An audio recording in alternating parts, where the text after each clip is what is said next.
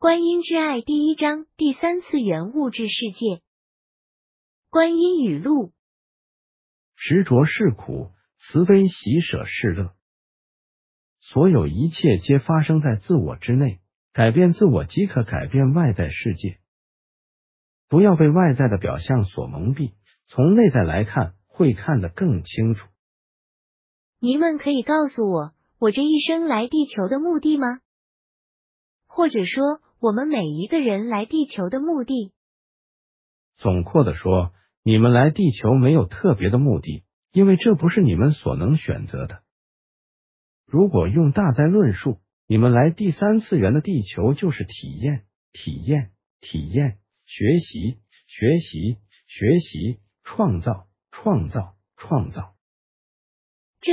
好像与我在书面上看到的高龄上师的讯息有些不一样。他们说灵魂可以选择要不要来地球，而且灵魂也可以选择来地球做什么。但是我们台湾民间的信仰则认为，因为做人不够好，所以灵魂要再来人间轮回受苦。到底哪一种说法才是对的？两者说法都对，因为这有层次上的差别。如果这灵魂的层次还不够高，那么他是没有选择权的，他只能随着业力为他安排的去承受这一切人间命运。如果他的灵魂层次够高，而他选择再度回到地球体验，那么他可以事先规划他的人生蓝图。讲简单一点，就是还未脱离第三次元的灵魂，他的能量场是沉重暗淡的。他的来去都是随着上帝法则，随着他个人业力，懂吗？如果他的灵魂已经提升到可以脱离第三次元空间，但是他为了某些目的愿意再来，那么他就可以先规划自己的人生。你们台湾有一位女性宗教慈善领袖，就是选择再度回到第三次元的地球协助你们。我知道您说的是谁。那么，体验、学习、创造又是什么意思？请菩萨讲简单一点，让只要识字的人都看得懂，好吗？灵魂来到地球，就是为了体验地球的生活。对于你们大部分人类而言，这是一种受苦；但对于我们而言，这是你们必经的过程。当一个灵魂被创造出来之后，就是去体验。体验当较低意识的动物，再体验当较高意识的动物，再体验当比动物高意识的生物。目前以你居住的地球而言，人类就是最高意识的生物。其实，在成为人类之前，你已经投生在各种不同动物许多回了。这不是一个循环。当你们经历过动物，进化到人类之后，就不可能再回去投生当动物了。但这样的说法太笼统，因为你们的灵魂意识从动物到人类，这过程中间其实还有很多体验，但不是在地球经历的。只是目前生活在地球的你们，只知道动物与人类。我们不可能再当动物，就算犯了很大的罪恶，也不会吗？不会，就算触犯你们所说的罪恶。他的意识也已经超越动物，所以不可能再回去当动物了。其实说从动物到人类还是错误的，因为整个宇宙长相像你们地球人的非常非常少，所以你们可算是宇宙稀有生物，值得被保护。宇宙有一些生物，你可以称他们为类人类，就是长得跟你们有类似的形态。有头，有直立的躯体，有手足。但是我相信你一看到他们，就知道他们不是地球人类。也有许多比你们地球人类高智慧、高意识的生物，但长得完全不是人类的样子。但目前你们没必要去探讨这些。最简单的说法就是，灵魂出生后开始经历体验的旅程。先从当低意识的生物开始体验，再慢慢一步一步进阶成较高意识生物，而这些体验不一定在同一个星球发生。所以，你们其实已经在星际玩过许多地方，当过各种不同类型的生物了。但对于目前地球人类灵魂而言，所有这些旅程都在第三次元发生，因为你们的进展还未能超脱第三次元，除了部分从较高次元再回来的人之外，这就是灵魂的体验，也就是你们地球人类所有灵魂存在的目的。地球这里很热闹，很好玩，足够让你们反复投生很多次了。你们可以体验当一个地球女性的感觉，体验当地球男性的感觉，体验当穷人，体验当富人，体验善人、恶人，体验各种角色，体验喜怒哀乐、悲欢离合，所有七情六欲，种种都是体验。所以我说体验，体验，体验。然后在各种不同角色扮演下，以不同角度去学习。所以学习，学习，学习，在一生中你会去思考很多事情，比如思考盖一间小木屋，思考下一餐要如何料理，思考你的工作，思考你的未来。你有许多的想法、计划、行动，这就是创造。所以你也不断的在创造、创造、创造。如此说，还是无法帮助我们提升呀。体验、学习、创造之后又能如何？很多人还是活在痛苦之中。你体验当一个人类女性，你感知了身为女性的身体，你感知了当一个女儿、当一个妻子、当母亲。你体验了当一个母亲的喜悦与心酸，当一个母亲对于子女的爱，当一个母亲的困难种种。你以女性的角度来看你整个一生，你以女性的姿态来行事对待，你感受女性的娇柔与坚强，你感受身为女性的困难与无奈，骄傲与喜悦，懂吗？你也同样去体验男性的种种。从这体验中，你一步一步的去学习，就当做灵魂是一张广大的白纸。每当他经历过一个身份，扮演过一个角色，他就以那样经验成长了一些些，白纸就增添了一点色彩。也许这色彩是绚烂美丽的，也许是浑浊暗淡的，但这一张白纸已经有了色彩。你们目前认为？这是受苦的体验，你们呐喊着不想再这样痛苦，有人甚至放弃生命。但如果你的灵魂活过千万年之后，再回头去看这一切，你还会认为这些体验不值得吗？了解吗？我知道了。要是我所有体验都一帆风顺，都是当有钱人都很快乐，从来没什么烦恼，要什么有什么。我也一定会厌烦这样的生活。要是哪一世我可以选择的话，我一定会想选择当个穷人，体验穷人的生活；当农夫，体验种植与收获的乐趣；当小海岛的土著，在大海里游泳抓鱼；当非洲部落的原住民，在大草原打猎。虽然我的生活会有许多的困难，但如果我的灵魂寿命超过千万年的话。这样的有变化才会比较有趣。不过，这样还是很难说服目前处于痛苦的人，例如那些疾病缠身、身背巨大债务、失业或是离婚、有着不和谐人际关系的人。你提到的问题，我们在后面会继续说明。那你认为你来地球想要有什么目的？我哦。假设迷们没出现在我生命中的话，事实上与很多人比起来，我没有过得很糟。只是我不知道我该做什么。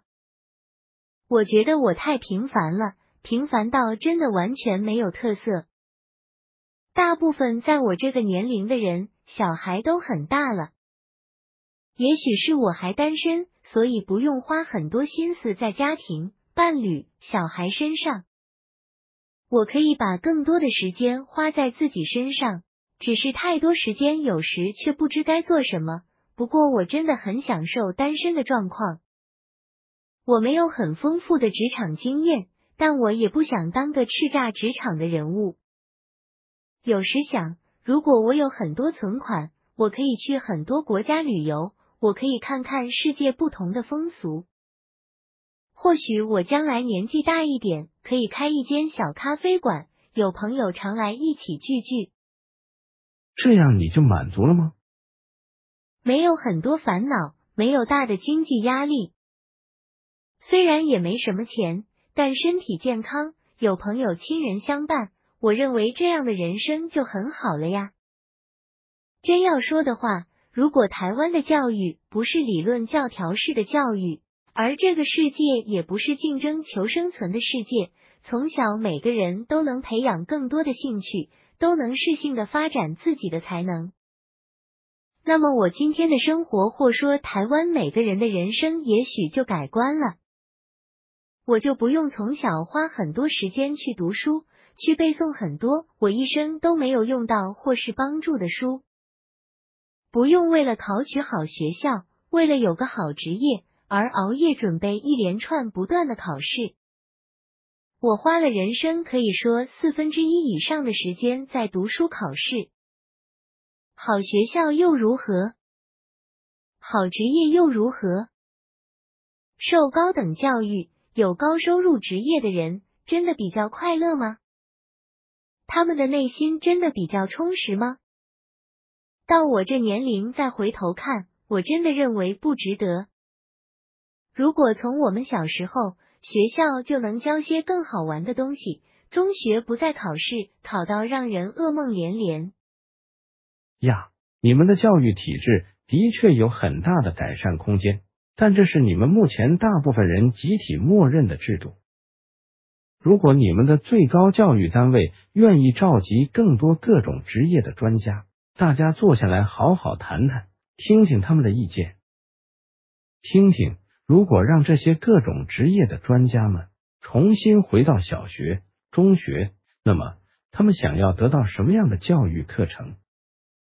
综合这些意见，整合之后加入你们的教育课程，应该会对你们更好，而不是把基础教育课程的编排权完全交给学者。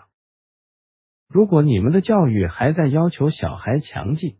哪一年哪一位国王征伐哪一个国家？哪一个国家的主要矿产有哪些？那么你们的教育可说是全然抹杀了小孩的创造力，也让他们的记忆力没用在更正确的地方。这些知识只是你们地球众多知识之一，不应该要求小孩强记背诵。况且你们现在的因特网图书信息如此发达。搜寻知识如此容易，链接因特网就有千百万的信息提供给你们。这些知识，你们有必要全部都记起来吗？你们目前的教育只是造成更多不必要的竞争，造成小孩更多的压力与负面情绪。如果每个人能适性发展自己的特长，还需要这么多的纸上考试吗？还有需要如此竞争吗？只要你们集体同意，每个人写信给你们的最高教育单位，明白的告诉他们，不要再让下一代脑袋里塞满不需要的知识，因为你们地球人类已经不再需要这样的教育了。但目前整个世界就是这样，竞争求生存，要改变世界这样的情况似乎是不可能的。其实改变世界这种状况并不难。全世界已经有很多兼顾着人性发展的学校，你们台湾也有。虽然有些还在实验阶段，但如果你们愿意让这些学校发展下去，将这些学校的部分理念扩展到所有学校，从教育来着手，未来你们的社会就会改变了。你说部分理念，表示并非他们的理念都很好。他们有许多很好的理念，你们可以参考，然后依照前面说的，召集更多各方面的专家集体讨论，虽然推广到所有学校，还会有许多困难点要克服，至少完全适应要一段时间。但如果你们不去做的话，你们的小孩就依然循着你们过去的教育脚步前进。如果先把这些好的理念慢慢加入全国的中小学里，不是全部，但是一点一滴的慢慢加进去。您说的是这样吗？这是一个好方法。如果再加上一些灵性成长的课程，是不是更好？如果从小每个人都能爱自己、肯定自己，不论他的智商高低，不论他的成绩优异，每个人都能被肯定、被爱，每天都活得自信与喜悦。当然，也要学会肯定别人、爱别人，可不是吗？如果你们所有教育单位的教师、所有的父母每天都活得自信与喜悦，你们的下一世代就会不一样了。也就是说，身心灵的成长提升，不只是从学校课程教起，而教师、父母的身教、言教也非常重要。当然是。我想，如果再加入更多的课程会更好，不止给成人，也给小孩。情绪管理、人际关系处理、财务管理、两性关系，了解疾病与情绪的关系，如何让意识提升。这样的想法很好。如果有更多人懂得处理这些问题，你刚才说的人类的痛苦就减少很多了。但其实灵魂面对的困难不止这些，这一方面还有很多要说的。其实台湾现在有很多小区课程、演讲、座谈会都在讲情绪管理、人际关系处理、财务管理、两性关系。是的。但重点是，这些课程的带领者真的懂这些问题吗？这些课程演说者真的给予你们最正确、最好的观念吗？这些人的意识如果能再提升些，会更好。这样讲根本没有一个标准，什么样的人才是更好的教师与演说者？新时代先锋，也就是走在新时代尖端的人。当他们准备好出来带课程时，他们通常会是一个更好的教师。你是说光的工作者？光的工作者不一定是新时代先锋，但新时代先锋一定是光的工作者。可以稍微定义一下光的工作者吗？在这个地球上，愿意提升自己的光，扩展自己的爱。而且致力于把光与爱传播出去的人，都可以被称作光的工作者。不是上过新时代课程、光的课程这些人吗？并非上过新时代课程的人才算是光的工作者。任何人只要他愿意的话，都可以成为光的工作者。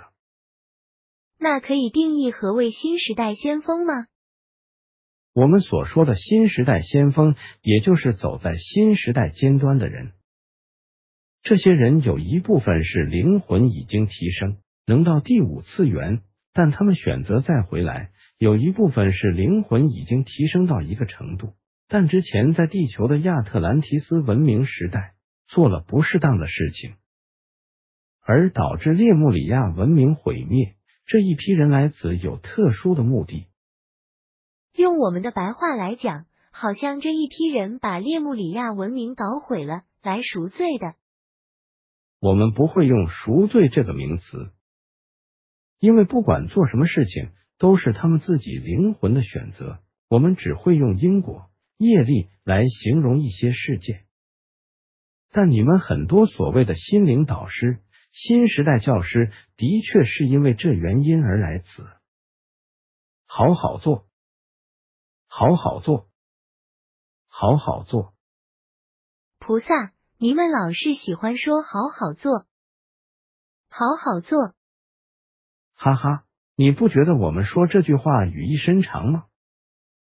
意思是好好做人，谨慎你的每一步，不要再制造更多业力了。我们好像有点离题了。我再试着整理一下：人生来此是为了体验，然后在体验里学习。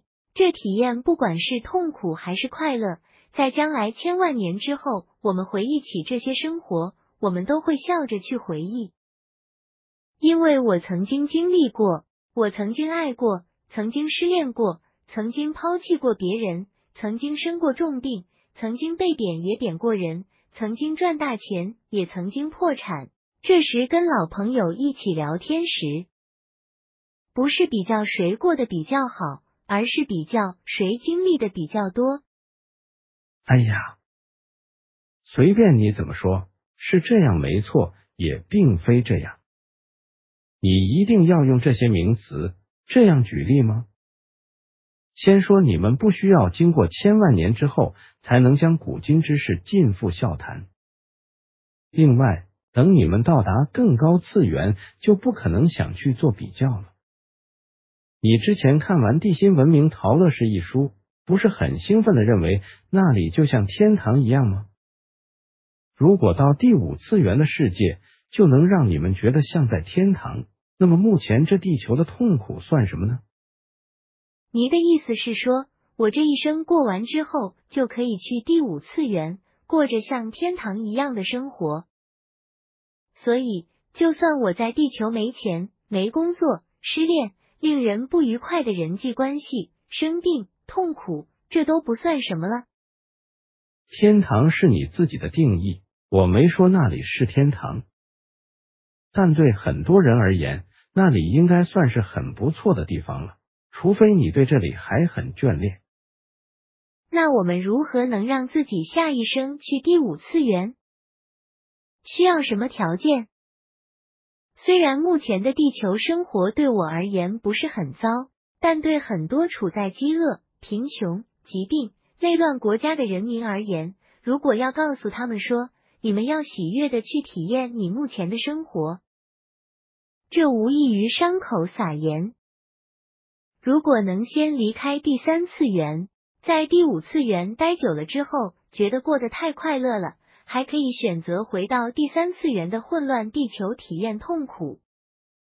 我想应该很多人都愿意先暂时离开这第三次元的地球吧。哈哈哈，没有灵魂会觉得太过快乐，而想再来体验混乱与痛苦。会从较高次元再度回到第三次元，都是很有勇气的灵体，他们的目的都是来协助更多的灵魂提升的。其实到第五次元之后，你们还有很多需要体验、学习、创造。你们还是会想继续提升到第六次元，虽然你们得在第五次元那里待上一段时间。似乎你开始提到重点了。没有人从第三次元直升到第六次元的吗？目前你们地球还位于第三次元的灵魂，没有一个可以这样的。你说，似乎你开始提到重点了，是什么意思？你的此生目的呀？你一开始不是问我这一生来地球的目的吗？以及问你们每一个人来地球的目的吗？是啊，但你们不是说没有目的吗？你们说，总括的说，你们来地球没有特别的目的。因为这不是你们所能选择的。如果用大概论述，你们来第三次元的地球就是体验、体验、体验、学习、学习、学习、创造、创造、创造。但我也说，你这一生可以到第五次元去了，只是你选择再回来第三次元，你选择再来协助其他的灵魂更快提升到第五次元。这就是你的目的哦。注：其实我还是有点怀疑，不知道菩萨是不是为了鼓励我而这样说，因为我认为我这一生真的很平凡。至于其他人呢？除了体验、学习、创造之外，我好像忘记说了一项，就是提升。你们根本就是故意先不说的，你们怎么可能忘记？咦，被你发现了。注：有时我真的很受不了他们，很爱演戏。有时他们也会学我平常与家人、朋友对话的用语来与我对话。真的很难想象以前认为高高在上、遥不可及的菩萨，却那么平易近人。既然如此，我就说了，其实灵魂除了体验、学习、创造之外，就是为了提升。如果只是一直体验，而你的灵魂学习的还不够，就难以提升。这样你就得继续待在第三次元玩久一点。那要学习什么？要如何学习？怎样学习才算够了？请用简单的白话文说明好吗？OK，老人、小孩都听得懂的。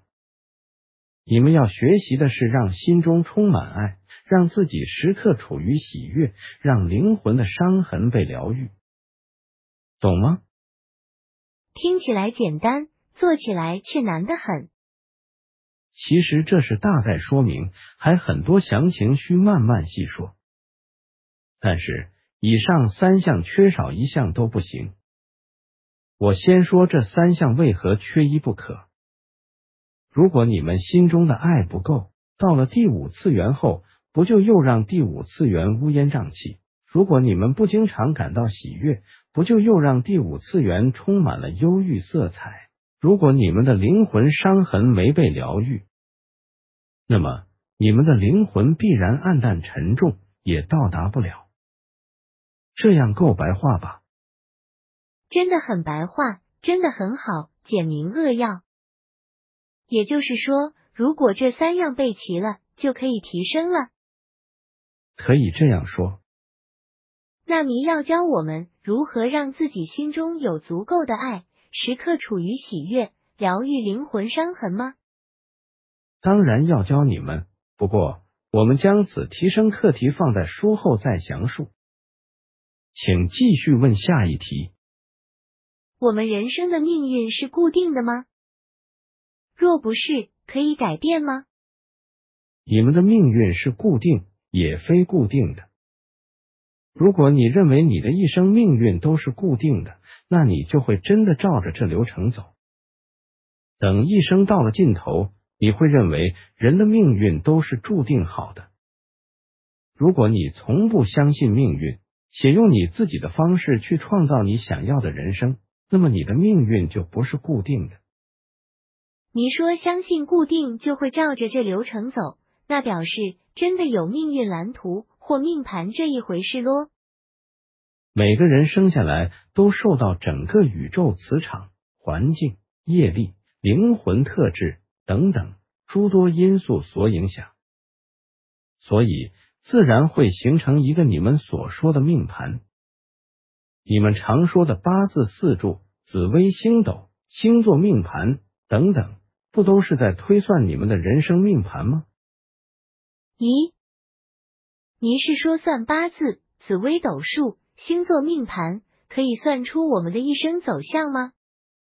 不是，我的意思是说，你一生下来就会受到整个宇宙磁场、环境、业力、灵魂特质等等诸多因素影响，而造成你的人生走向以及个人性格。这些诸多因素的影响，就会让你的命运呈现一种状态。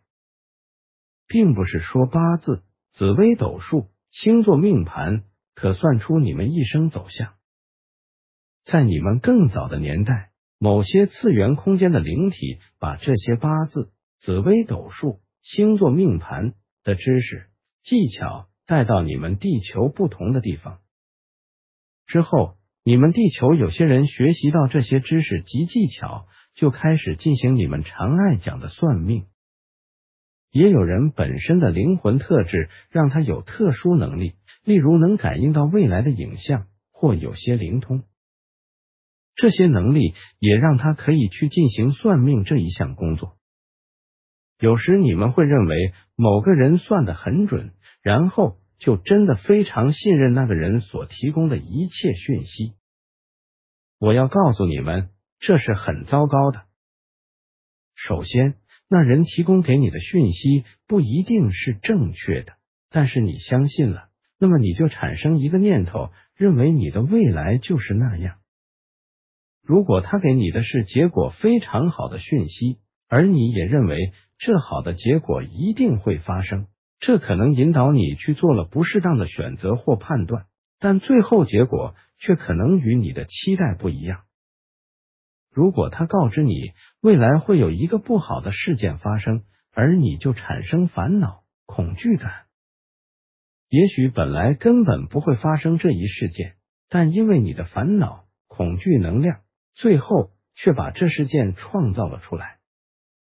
在你们早期年代，这些所谓算命的知识技巧，很多来自于另一个次元空间，但并不表示是比你们高阶的次元空间，懂吗？